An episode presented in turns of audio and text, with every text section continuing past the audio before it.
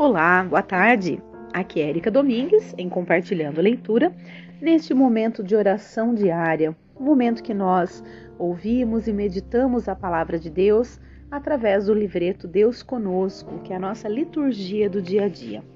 Hoje, dia 17 de maio, quarta-feira, ainda estamos na sexta semana da Páscoa. Eu, iniciamos o nosso momento de oração em nome do Pai, do Filho e do Espírito Santo. Amém.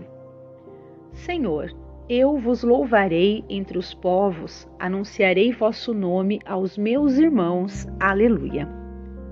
Quando lemos nossa história humana com as lentes do Evangelho, descobrimos que em todos os tempos houve homens e mulheres que fizeram diferença no mundo, pois escolheram a verdade e a vida de Cristo.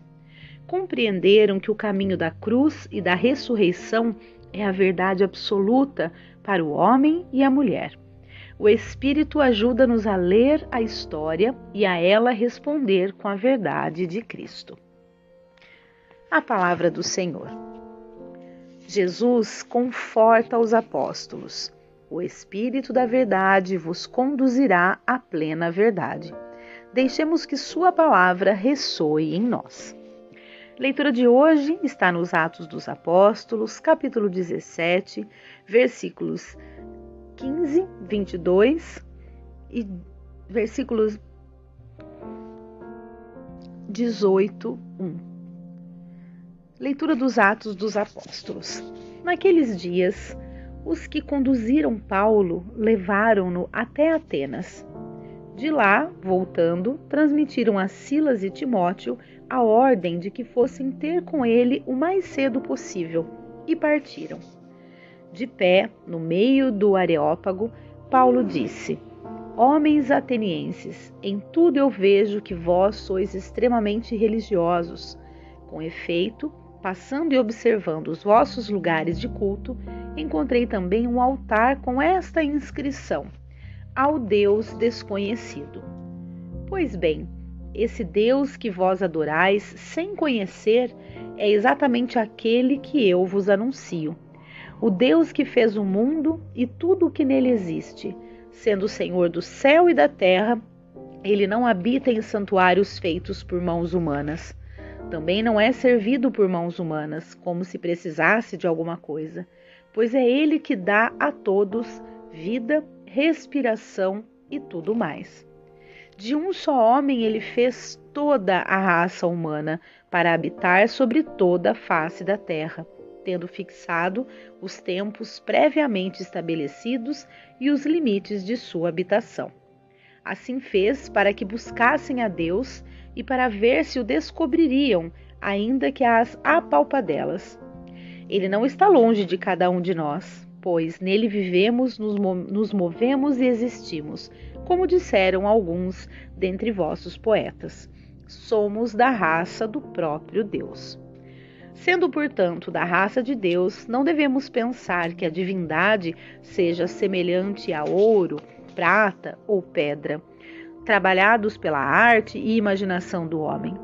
Mas Deus, sem levar em conta os tempos da ignorância, agora anuncia aos homens que todos e em todo lugar se arrependam, pois ele estabeleceu um dia em que irá julgar o mundo com justiça, por meio do homem que designou, diante de todos, oferecendo uma garantia ao ressuscitá-lo dos mortos.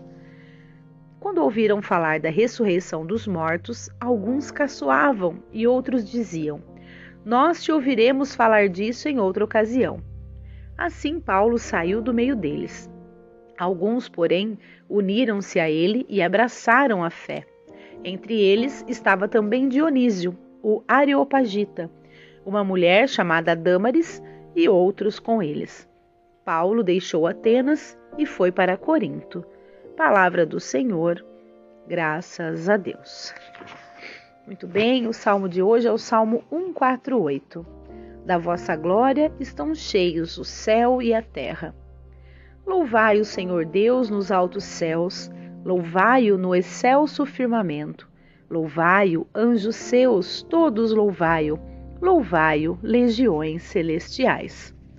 Reis da terra, povos todos, bendizei-o, E vós, príncipes e todos os juízes, e vós, jovens, e vós, moças e rapazes, anciãos e criancinhas, bendizei-o. Louvem o nome do Senhor, louvem-no todos, porque somente o seu nome é excelso. A majestade e esplendor de sua glória ultrapassam em grandeza o céu e a terra. Ele exaltou seu povo eleito em poderio. Ele é o motivo de louvor para os seus santos. É um hino para os filhos de Israel, este povo que ele, que ele ama e lhe pertence. Da vossa glória estão cheios o céu e a terra. Muito bem, vamos proclamar o evangelho de hoje, que está em João, capítulo 16, versículos de 12 a 15. Aleluia, aleluia, aleluia. Rogarei ao meu Pai, e ele há de enviar-vos um outro Paráclito, que há de permanecer eternamente convosco. Proclamação do Evangelho de Jesus Cristo, segundo João. Glória a vós, Senhor. Naquele tempo, disse Jesus aos seus discípulos: Tenho ainda muitas coisas a dizer-vos, mas não sois capazes de as compreender agora. Quando, porém, vier o Espírito da Verdade, ele vos conduzirá à plena verdade, pois ele não falará por si mesmo, mas dirá tudo o que tiver ouvido, e até as coisas futuras vos anunciará. Ele me glorificará, porque receberá do que é meu e vou-lo anunciará. Tudo o que o Pai possui é meu. Por isso, disse que o que ele receberá e vos anunciará é meu. Palavra da salvação. Glória a vós, Senhor. Vamos aqui ao comentário do Evangelho. Como bom mestre, Jesus anunciou aos poucos a sua mensagem, à medida da capacidade de seus discípulos. Nesta despedida, anuncia que o Espírito continuará acompanhando sua comunidade conforme as necessidades do momento, guiando-a para uma compreensão cada vez mais profunda de sua proposta. Essa presença do Espírito é que nos ajuda a crescer na fé e no amor. Muito bem, vamos fazer rapidamente aqui a nossa reflexão. Façam isso, pausem o áudio, reflitam, meditem essa palavra e depois retomem. Bom, eu acho que aqui explica muito como que tantas vezes a gente, é, sem saber exatamente, é, sem ter a consciência humana de muitas coisas, a gente acaba conseguindo, né, superar tantos desafios, tantas adversidades na nossa vida. É, quando a gente se abre para o Espírito Santo, a gente se abre para o poder e a ação dele em nossa vida, as coisas acontecem, mesmo sem a gente compreender com, é, completamente, né? Então que essa é a mensagem de hoje. Vai ser bem curtinha essa reflexão, porque eu acho que é isso, esse é o ponto. Nos entregar ao Espírito Santo e permitir que ele nos use, permitir que ele opere em nossa vida, para que as coisas que não são do nosso conhecimento é, aconteçam né? Para que aquilo que a gente não domina, mesmo assim aconteça e a gente persevere naquilo que a gente precisa. Para que a gente se abra né, a este amor e a esta sabedoria que só pode vir de Deus para realmente a nossa vida seguir o melhor caminho. Muito bem, vamos às nossas preces. Ó Deus, na imensidão de vosso amor, vimos confiantes o suplicar, dizendo com toda a nossa fé: Enviai, Senhor, vosso Espírito de amor. Fazei com que os ministros de vossa Igreja, iluminados pelo Espírito Santo, sejam fiéis à sua missão e se alegrem em vosso amor. Confirmai-nos na verdade de vosso Filho e inspirai nossos gestos, palavras e atitudes santificai nossas famílias e fazei-as sempre unidas e cheias de harmonia. Enviai, Senhor, vosso Espírito de amor. Ó Pai, obrigado por nos ouvis e sustentados por vossa misericórdia, fazei-nos caminhar felizes em vosso reino, por Cristo nosso Senhor. Muito bem, eu acabei não colocando aqui as nossas preces, vamos colocar então, neste momento.